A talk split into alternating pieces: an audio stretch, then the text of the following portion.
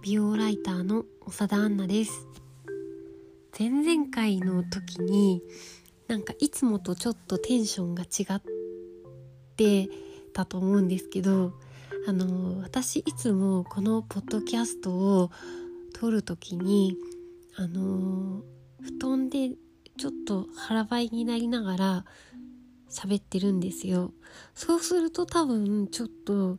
なんか語り口が穏やかになるじゃないかしらみたいな感じであのこの間普通にあの途中で調べ物とかしたいからと思ってデスクに座ってあの録音したら前々回ですね。なんか結構後で聞き返してみるとなんか早口だしあと早口でいいんですけどいつものあの美容が好きすぎてちょっとなんかオタクしゃオタクしゃべりって言ってるのかな？なんか ちょっとちょっとそういう感じの喋り方になってたと思って。なんかやっぱりゴロゴロしながら喋ろうというふうに思いました。でなんかあの皆さんは自撮りってどう思いますか？あのなんとなくわかんない日本だとちょっとうーん何？自己なんかナルシストなのかあの自己顕示欲が強いなのかなんかうぬぼれてるとかなんかそういうちょっと負のイメージがつきまとっているような気がするんですけど。でうんまあなんかだろう。例えば平安時代とか顔を見せないで見過ごしにあの和歌を送り合っていたようなあの時もあったんでちょっとなんだろうそういう顔を隠してみたいなのもあるかもしれないんですけど私はね最近はあのあんまりあのそういう自分のブームは終わったから撮ってないんですけど、あの結構うーん3年ぐらい前かなはあの毎日のメイクメイク記録をあの自分のあの顔とあと,、うんと、使ったコスメを、えーと、記録してインスタに上げてたんですよね。でなんかそれ始めたのってうーんなんかその時はあのちょっと落ち込みがちな多分始めたのは時期でであのなんかスープとおかゆしか食べれないみたいな確か時期でそれであのなんかなんだろう。なんとなく自分の中であの自撮りとかどうなんだろうみたいなのがあってあの自分でやってみればわかるかなと思って軽い気持ちでやってみたんですけど私はあのメイクが好きななんか色とかね好きな色とか好きな質感を塗るのが好きなこともあってそれで自分なんか毎日違うメイクをしてなんかイメージを作ってそれでそれを記録するっていうのが結構あの自分の回復に役立ったんですよね。でこれは誰にでも当てはまることではないと思うんですけどなんか自撮りっていうとあの抵抗がある人も例えばそのセルフポートレートとかあのテクノロジーの力を借りた自画像みたいに考えると、あのー、少し抵抗が収まる弱まるんじゃないかなって思うんですけど。で私が結構好きな本にと小文社から出ている世界の半分女子アクティビストになるというケイリン・リッチという人が書いて寺西信子さんが翻訳したアクティビストになるための完全ガイドブックというのがあるんですけどえー、っとねあの家のどこかにあるんだけどこれを録音するまでに見つからなくてあの概要を言うとですねこの本は女子のための本言いたいことがある女子堂々と生きたい女子不平等にうんざりしている女子すべての女子のための本というのであの運動の始め方資金の集め方とかその用語の解説とかセルフケアについても書かれている本なんですね。で、うんとね、そこにねオードリー・ロードさんという人の名言が書いてあって自分を大切にするのは身勝手とは違う。自衛手段であり政治と戦う行動の一つだ。というのがあって。でそのなんか自撮りはセルフケアっていう風にセルフィーはセルフケアである。という風にその本に書かれてあって書かれていて。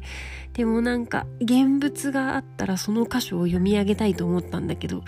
家のどこかにはあるんだけどどうしても見つからなくて。えっ、ー、と面白いすごい読みやすくってあのなんか声を上げたいとか変えたいとか思っている人があのぶち当たる壁とかあの何でしょうねノウハウとかがあの分かりやすく簡潔にあのまとまっているので是非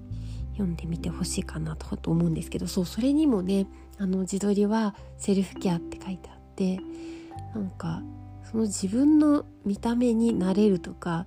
自分の見た目でなんだろう表現するとかなんかそういうのって決してなんか後ろ指さされるようなことでも恥ずかしいことでもないと思うんですよね。で最近私はその自撮りしてないっていう話でで iPhone が今私な何なのかなこれこの iPhone についてってどうやったら見れるんだろうなんか iPhone がそんなに古くないなんか iPhone なんですよね。あ iPhone XS か。そう。でなんかうんとなんか2台前ぐらいか1台前ぐらいの方があのカメラが画素数が多分あの何て言うの画素数が悪い悪くてそれがちょっとニュアンスでなんか良かったと思うんですよね。だけどなんか iPhone 新しくしたら妙になんかなんだろうありありと映りすぎてしまってなんか自分とっても楽しくないなって思って。で、うんと、フィルター？なんか検索してそのいい感じのフィルターアプリみたいなのを探したんですけどやっぱりなんか初期設定とかそのアプリの世界観としてすっごいなんだろう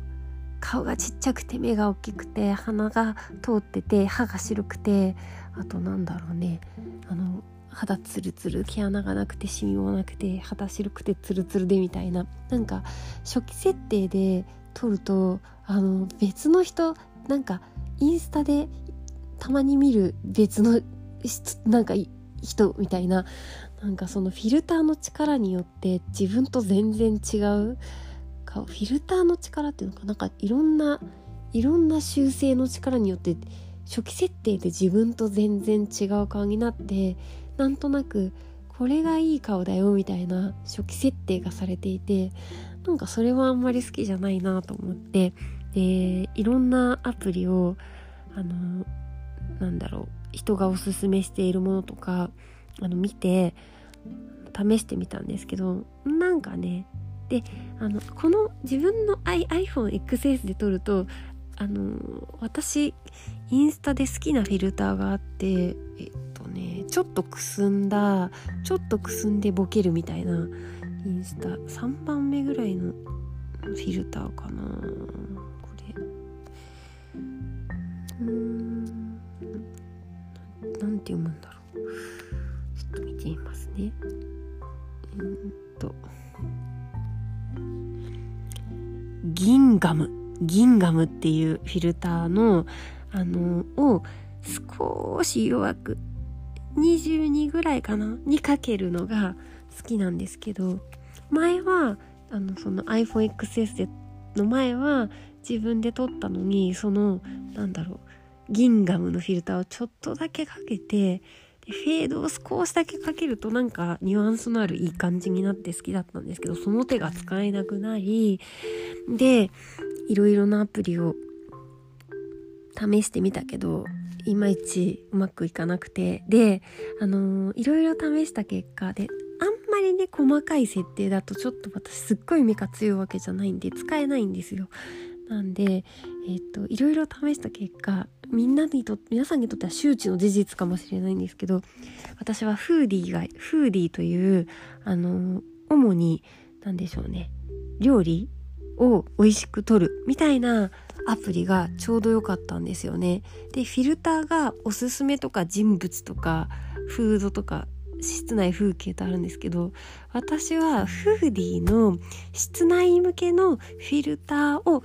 薄くこうメモリがあるんですよ。メモリを薄くかけた感じがなんか雰囲気があって好きだなって思ったんですよね。でなんか自分のなんだろうくすみとかシワとかあのそばかすとかなんかそういうのがツルツルになるっていうのは私の思想とは全然いいものと思うのとは全然違うけどなんか部屋を取る用のあるいはフードを取る用のあの設定だとそういうなんかある方が好きだけどありありと取りすぎるとまたそれはそれで違うものっていうのがいい感じのニュアンスとしてちゃんと映ってああなんか室内にインテリアにあのー、カメレンズを向けるようなイメージで自分の顔と向き合うぐらいのなんだろう感じが私は自分の好きな感じには合ってるかなっていう発見がありました室内とか食べ物を取る用のうっすらフィルターで自分を撮るっていうのは結構おすすめなのでもしよかったらやってみてください。で、えー、今日は結構ね製品を紹介してみようと思うんです。でまあこのコロナの状況が何だろうなかなか落ち着かなさそうだなっていう中で各社そのアルコールハンド用のアルコールジェルっていうのをいろいろ新しく出してきていますでなんかただ消毒するっていうんじゃなくていろいろプラスアルファを考えてあの作ってきているのでそれをあの発売日に沿ってちょっと紹介していきたいと思います。で、えー、まずはですねもうと発売している10月29日に発売した、えーと、ママキッズナチュラルアルコールジェルというこれはナチュラルサイエンスというあのー、何でしょうね子育て中の方にも安心のちょっと肌の弱い方にも安心の処方で作っている、うんとそういうものが得意なメーカーなんですけどこのママキッズナチュラルアルコールジェルは 300ml で1500円のと携帯サイズの 41ml で420円というのがあります。ですごく低刺激のえっ、とスキンケア低刺激が得意なスキンケアメーカースキンケアメーカーが手掛けた低刺激のアルコールハンドジェルです。で植物醸造のアルコールの濃度をよりウイルスに効果的な64.6%にアップしてリニューアルということでアップして発売ということででえっとねアルガンオイルと3種のアミノ酸ヒアルロン酸が配合されていてでえっと口に入っても大丈夫な成分だけで作られているのでちょっとなんかお子さんに使うものに、あのいろいろ入ってる抵抗があるよなんていう人にも、えーと、おすすめです。でそのなんだろう結構一日に何回も何回も使っても刺激も少なくて保湿成分で守られて肌が潤ったままっていうような、えー、処方です。で、このナチュラルサイエンスの、えー、っとモットーがあのアルコールジェルにも生かされていて無香料無着色弱酸性低刺激性防腐剤無添加鉱物油無添加石油系海面活性剤無添加で植物性醸造アルコール使用っていうことででちゃんと歩く消毒もされつつ潤って万が一お子さん赤ちゃんの口に入っても安心だよっていうのでなんかファミリー向けにはいいのかなと思います。えー、っと据え置きタイプの 300ml の方はあのポンプでブシュブシュってやるので玄関とかに置い玄関とかなんかかんないですけどリビングなのかキッチン周りなのかに置いとくと使いやすいんじゃないかなと思いますあとはねえー、っと結構業界美容業界にファンが多いのが11月27日に発売された、えー、ウカハンドクリアミストアミュレットですね。これは持ち歩きに、えー、便利な 50ml タイプで1300円ですね。なんかウカは何回かなんかなんかコスメでも紹介してるんですけど香りのセンスがすごくあの現代的でいいんですね。で、えーと、ティーツリーとかハッカレモンタイムホワイトの、えーと、ちょっと澄んだような爽やかで澄んだ香りが、はい、配合されていてでトタラ樹皮エキスクマザサハエキスみたいなちょっとなんだっけな確かうろ覚えだけどえっ、ー、とトタラ樹脂エキスはあのー、なんか腐らないようにする時に使われてきたっていうなんか成分が入ってるんですよね。で熊笹も日本古来から使われている成分ででちょっとそのあのミネラルとかで皮膚を健やかにするよ。髪や皮膚を健やかにするよって書いてあるで、えっと、これはけこれもサトウキビ由来のエタノールで、えっと、アルコール88%でで、えっと、ウカはネイルがすごく得意なブランドなのでえーと、なんかネイルを塗る前の下準備で爪についた油分とか水分を拭き取る時にもあのよくってしかもケアになるっていうものですね。ネイルハンドミストとしても使えるよっていう製品です。これはやっぱりあのなんだろうデザインもシンプルで香りも垢抜けていてで爪とか手肌にもいいよっていうので結構美容業界の人には人気があります。うか好きっていう人が多いです。あとは、えー、これも発売しているんですけどえー、とザ・パブカラーズがやっているザ・パブリック・オーガニックというすごく機能的な声優のに力を機能的に声優の力を使う、えー、ストレスケアにいいいいエビデンスの出てるような声優の配合をするザ・パブリック・オーガニックからもハンドリフレッシュナーが EC 限定で12月21日に発売されました。で 180ml 1980円。結構なんだろうヘアミストぐらいの大きさ？の大きいもの。ちょっと今開けてます。えー、っとこれはスプレータイプですね。プラス、え、っとミニサイズ 30ml780 円。結構良心的なお値段ですね。これもやっぱり植物性エンタノール70%で、え、植物由来のグリセリンで乾燥を防ぐというので。でザ・パブリック・オーガニックの、えっと、スーパーバウンシーと免疫力と抗酸化力を高めることを、あのー、ゴールにしたイタリアンサンマンダリ製とエジプト産ゼラニウム精油の、えーと、配合、えー、スーパーバウンシーってこれえっ、とあのー、なんでしょうね。そういう香りをつけたシャンシャンコンがもう出てるのでそのシャンコンに親しんでる人にはおなじみの香りなんですけどちょっとストレスを跳ね返すような活力のある体と心へっていう、えー、香りのものともう一つあのザ・パブリック・オーガニックスーパーポジティブ精油ハンドフレッシュナーっていうのでえっ、ー、と、幸せホルモンの分泌、エンドルフィンかな？ベータエンドルフィンかな？の分泌を高めるソマリア産フランキンセンス精油とマダガスカル産イランイラン精油の香りの、えっ、ー、と、ハンドリフレッシュナーが出,、ま、出てます。で、これの、あのー、すごい大事なポイントはですね、えっ、と、と、税金とコストを抜いた利益のすべてを、えこのコロナ禍で困っている一人親世帯の支援に寄付しますっていうのでそうあの寄付付きの製品なんですね。でこのそういう考え方ってすごく素敵だなと思いました。ね、いい香りで自分も癒されてこの状況で困っている一人親世帯の方の支援にもなるっていうのは素敵な商品だなというふうに思いましたね。で最後なんですけどこれはちょっと、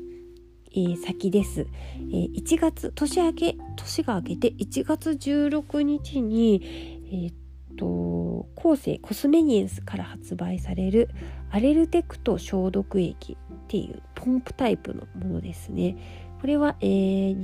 260ml で700円。かっこ編集部調べ。編集部って私なんですけど。で、えー、指定指定医薬部外品を取っています。でこれがえっ、ー、とね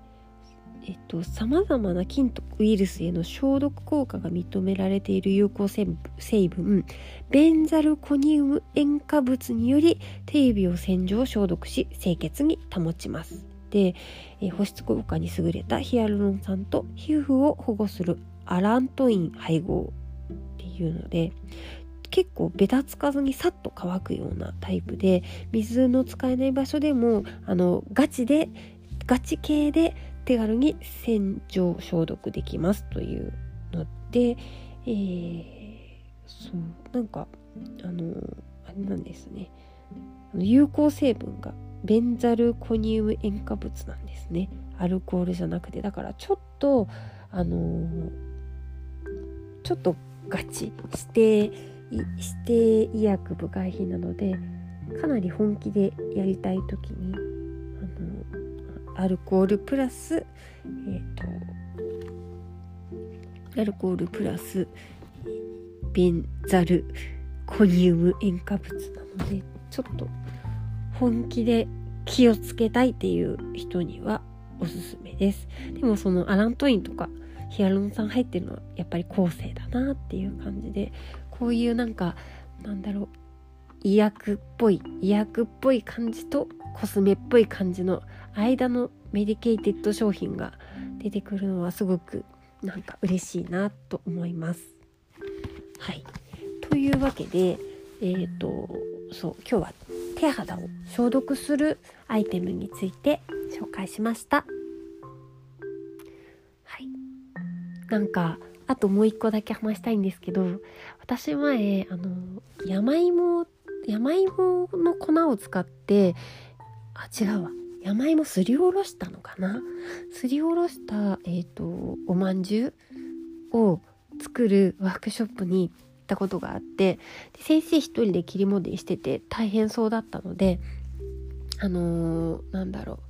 美容の撮影現場で培ったあの気遣いスイッチをあのちょっとだけオンにしてえっ、ー、とこうなんだろ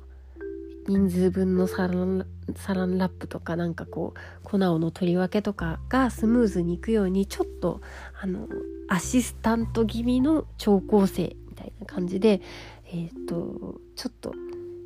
何でしょうシャシャリ出たシャシャリ出たじゃないか。えっ、ー、とちょっとお手伝いモードに入った時にえっ、ー、と良かれと思ってね。その時に女性の先生だったんですけどやっぱり女子は気が利くわって言ってなんか女子は使えるわみたいな感じで言われたんですよね。でうんその時は私ちょっとうんうんうんって飲み込んじゃったんですけど帰り道に友達にえっ、ー、となんか女子だから気が利くんじゃない。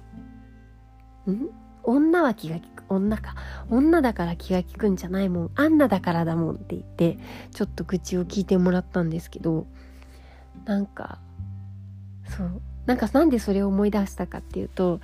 最近 SDGs の企画でえっ、と化粧品会社の女性取締役の話題の時に、えー、なんか決して化粧品会社はあの女性の役員がすごく多いわけじゃ意外にそんなに多いわけじゃなないなっていうのはあってえっと WWD のそういうなんていうか2020年なんとかかんとかコスメ業美容業界なんとかみたいなあの役員の顔がどんどんどんどんみたいに載るような表紙がたまにあるんですけど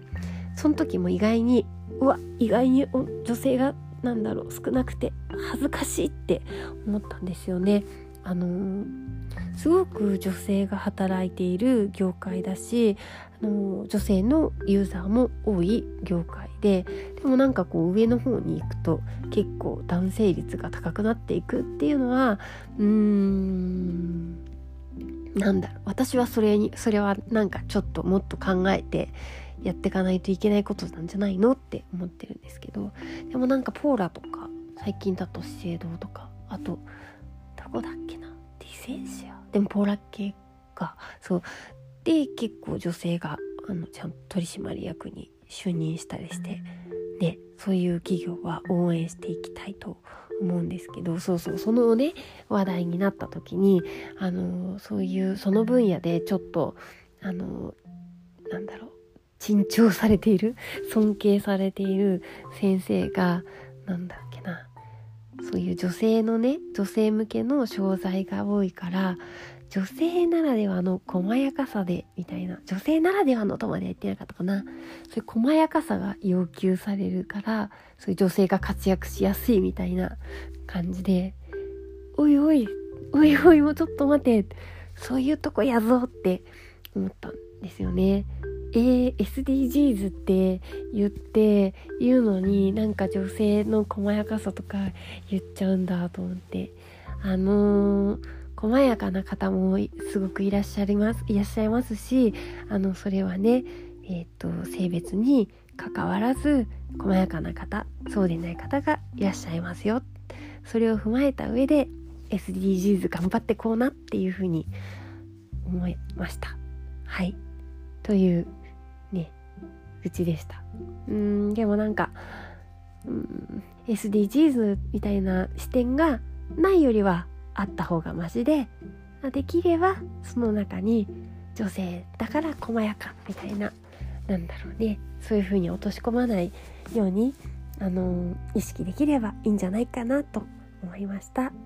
というわけで、えー、今日はこの配信はあのー、私え、ー、と、なんかなんか通信というニュースレターを、えー、ポッドキャスト連動で始めようかなと思っていて新年から配信しようかなと思いましてでそのサンプルを作るために、えー、このポッドキャストの内容がどんな風にメールマガジンに、えー、反映されてお手元に届くのかというサンプルを作るために、えー、ちょっと